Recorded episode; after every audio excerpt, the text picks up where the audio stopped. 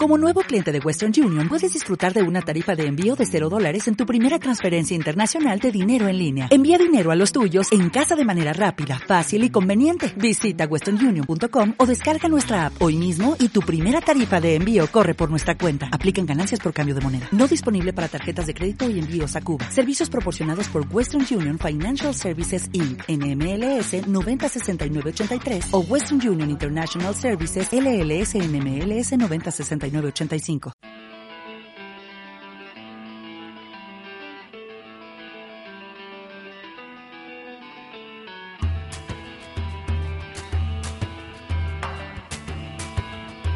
Piedra de toque con Iñaki Macazaga.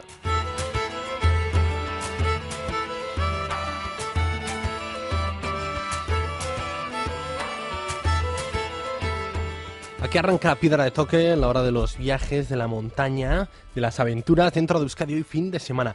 Hoy os propongo viajar por Kenia, eh, tener otra mirada a este gran continente que es África y una mirada en la que nos vamos a detener en los colores, en los animales, en la vitalidad de sus gentes. Y para eso tenemos dos guías de excepción. Uno de ellos, zoólogo y documentalista como es Fernando González Sitges que lleva más de 22 expediciones en este país a través de los 56 parques naturales que cobija Kenia. Y después nos iremos en moto a recorrer también Kenia, desde el monte Kenia hasta la costa Swahili, con Juan Luis Lacomba. Fernando viajó por primera vez aquí en el año 1989, con la que ahora es su mujer, para acampar en uno de estos parques naturales. Dos décadas después acumula ya más de 20 expediciones, como biólogo y como responsable de la productora que fundó Transglobe y Explora Films.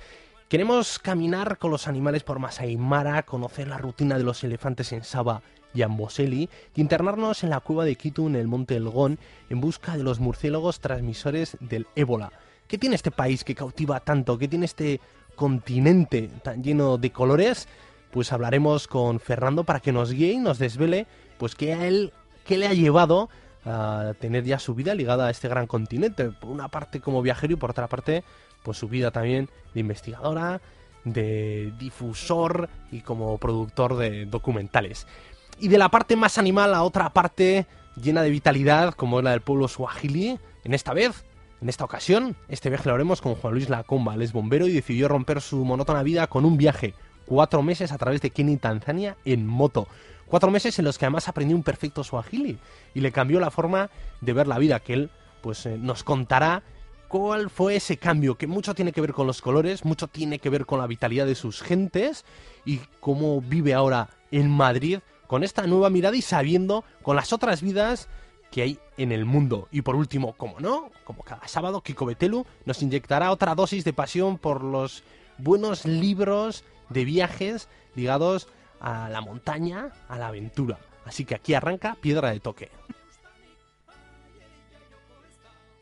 Jambo, Jambo na habari gani nzuri sana wageni wakaribishwa Kenya yetu hakuna matata sote jambo jambo jambo bwana habari gani nzuri sana. Oh, wageni wetu wageni wakaribishwa Kenya yetu hakuna matata. Oh, Kenya nchi nzuri. Bueno, ya nadie le cabe duda que estamos introduciéndonos en Kenia con el Jambo Wana, casi el himno nacional del país y con el que reciben los swahilis a sus visitantes. Y hoy queremos hacer un viaje con los animales, con la naturaleza como protagonistas y para eso pues tenemos un guía de excepción, el zoólogo y documentalista Fernando González Sitges. Más de 20 expediciones por el país, por un país muy especial que cobija más de 56 parques naturales. Fernando se inició en este país con una acampada y 22 años han pasado y casi pues no hay 12 meses, no hay un año en el que Fernando no lo visite. Egunon, Fernando, muy buenos días. Egunon, ¿cómo estáis? Muy bien, bueno, ¿qué, qué tiene eh, Kenia? Yo preparando esta entrevista la vez que he tenido que dejar de, leer porque dan ganas de hacer la maleta y no volver.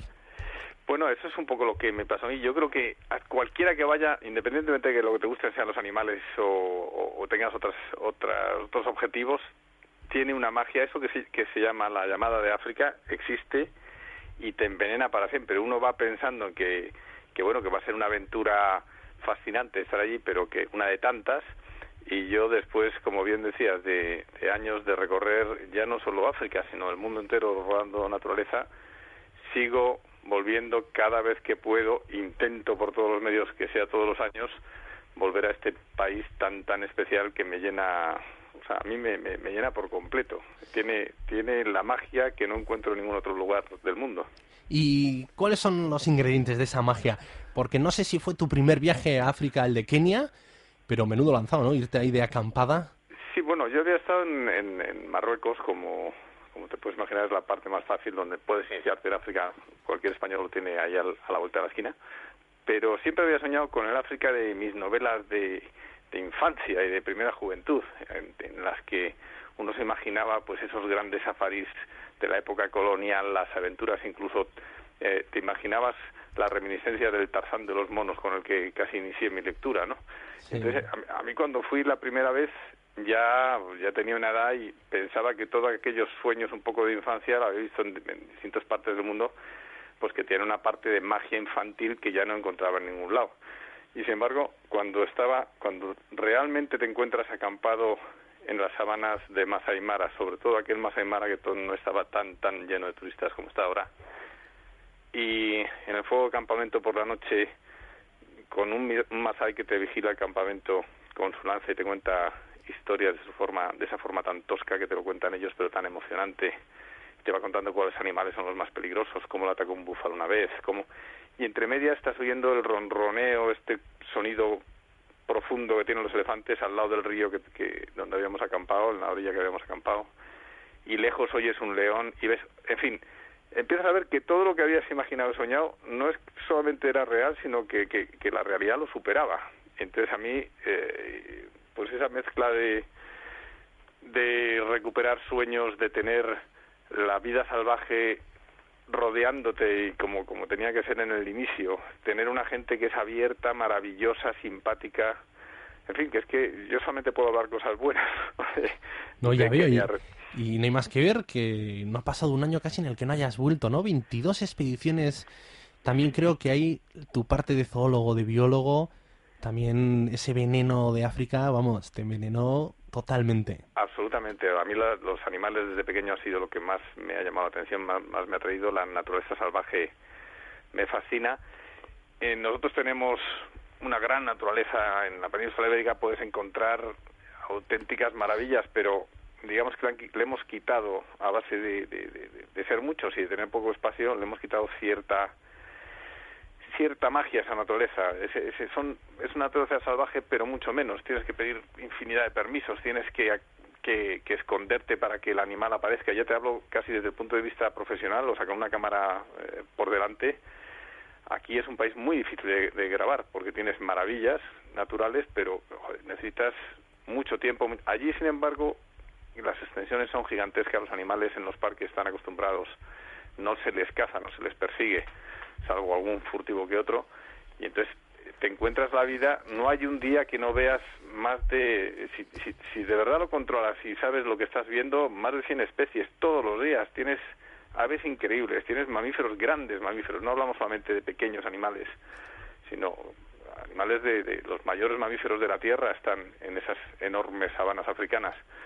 Y tienes muchas kenias, que es otra cosa que me fascina del país, todo el mundo eh, se imagina la llanura de Masai Mara con jirafas, ñues y algún elefante que otro, pero tienes muchas otras Kenias, esas, estas Kenias de las que apuntabas en, en la introducción del Monte Elgón, un bosque, una selva cerrada con nieblas matutinas donde los animales parecen sombras en, en el amanecer y empiezas a seguirles las huellas y son muy difíciles de ver porque están el o la, la sabana espinosa de Sabo en el otro extremo del país donde entre arbustos ves asomar especies únicas como los gerenux, que son unos antílopes que se llaman antílopes jirafas, que son unas pat a dos patas para comer a media altura, o los leones devoradores de hombres de esa zona, que cuando vas evidentemente en un, en un Land Rover y te sientes bastante a salvo, si no vas, vas bastante más nervioso, pero que los puedes observar y, los observas, incluso observas lo, lo invisibles que se hacen en ese ambiente de sabana espinosa.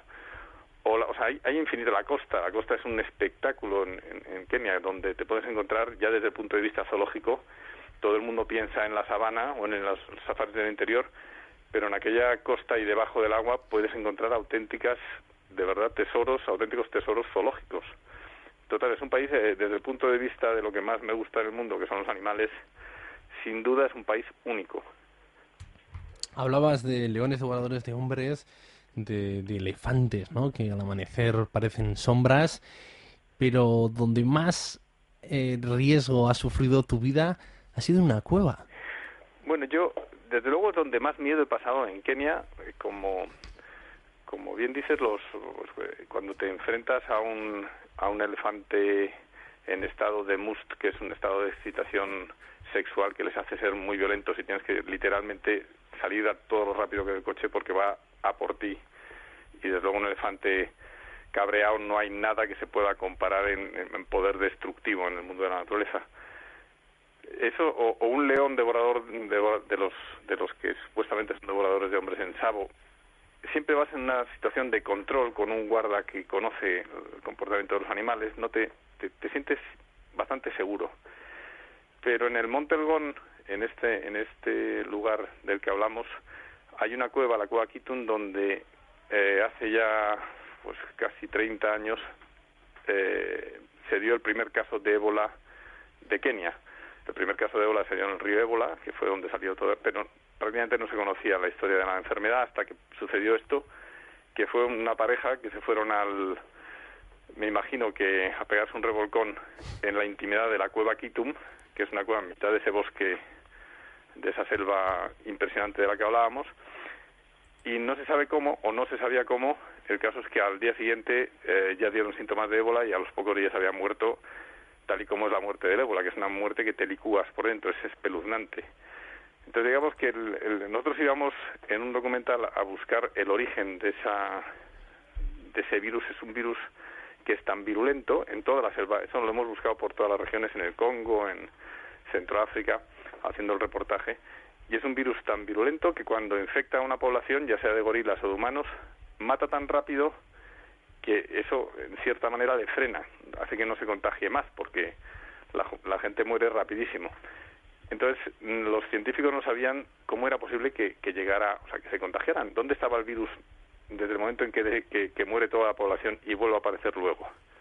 Entonces eh, un grupo de científicos, entre ellos una española, descubrieron que eran unos murciélagos frugívoros, varias especies, los que pueden tener el virus del ébola en su interior sin sufrir el daño del ébola y con los excrementos cuando cuando por la noche sal, salen a volar y excretan pues allí en las hojas dejan el virus de forma que si un gorila se lo come se infecta del virus y si un cazador mata al gorila o se impregna con sangre o con cualquier fluido del gorila o de quien haya comido ese cualquier primate que haya comido esa hoja infectada también muere. Entonces nosotros teníamos que ir a la a la cueva para rodar los murciélagos suspendidos en la bóveda de la cueva. Llevábamos un visor infrarrojo y unas cámara, una cámara especial y claro pues te tienes que meter en un sitio donde llueven gotas de ébola o posibles gotas de ébola porque los murciélagos hay miles de ellos cubriendo toda la bóveda de la, de la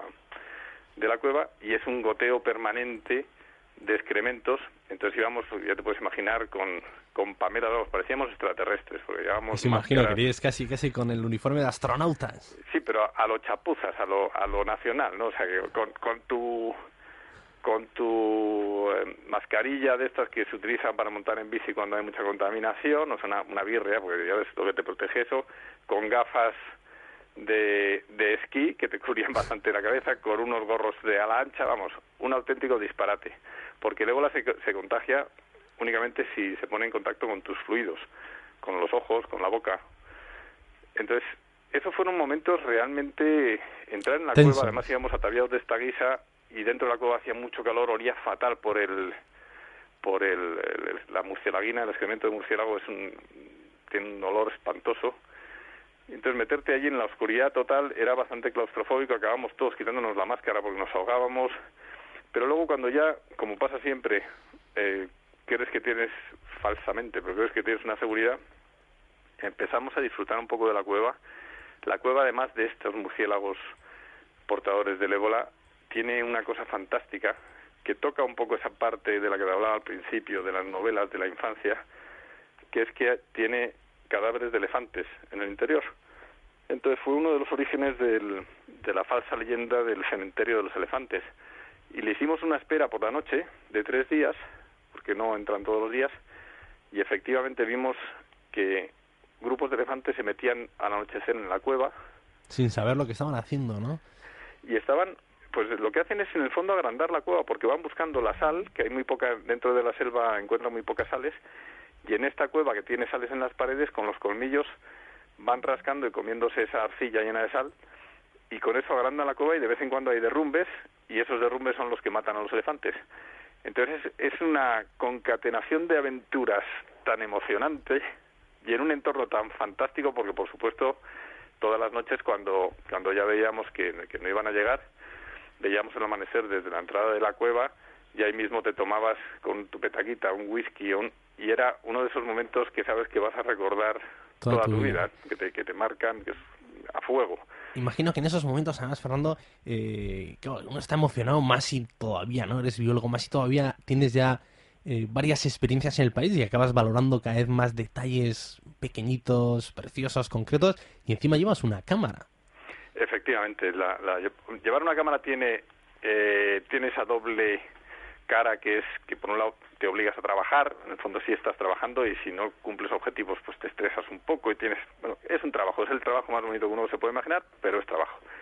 Pero tiene la parte positiva, claro, que cuando cumples objetivos, cuando te aparecen los elefantes por la noche, cuando estás con la cámara preparada y puedes rodar un momento de la naturaleza único, o sea, es una plenitud y además eh, eh, yo dirijo el grupo, pero no soy el cámara. El cámara lo ve por el visor y yo tengo la enorme suerte de poder verlo con, con, con los ojos, sin, sin estar. Es más, llevo yo suelo hacer la foto fija y en los momentos más importantes muchas veces no disparo porque en- siento que me estoy perdiendo algo único.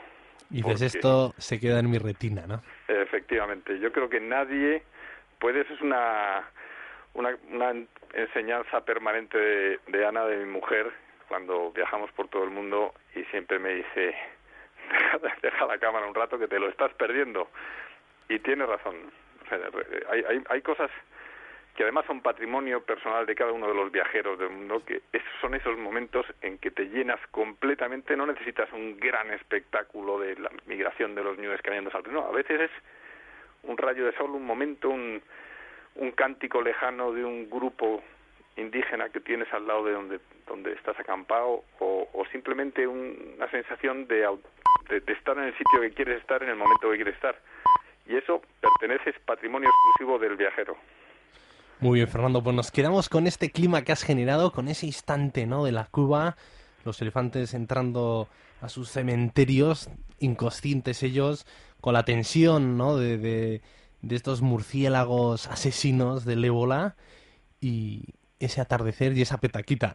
Eh, es que Ricasco se nos ha quedado corto. Vas a tener que volver a guiarnos por este país y por tus más de 20 expediciones por este gran continente de continentes. Y Estoy nada, encantado, encantado de volver. muchísimas gracias por guiarnos, Fernando. A vosotros. Un abrazo, Agur. Agur.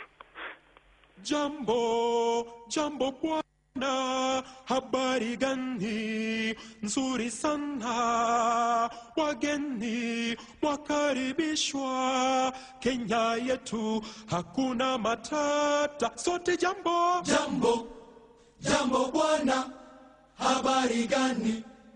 Nzuri sana, Oh, wageni wetu wageni wakaribishwa. Kenya yetu hakuna matata.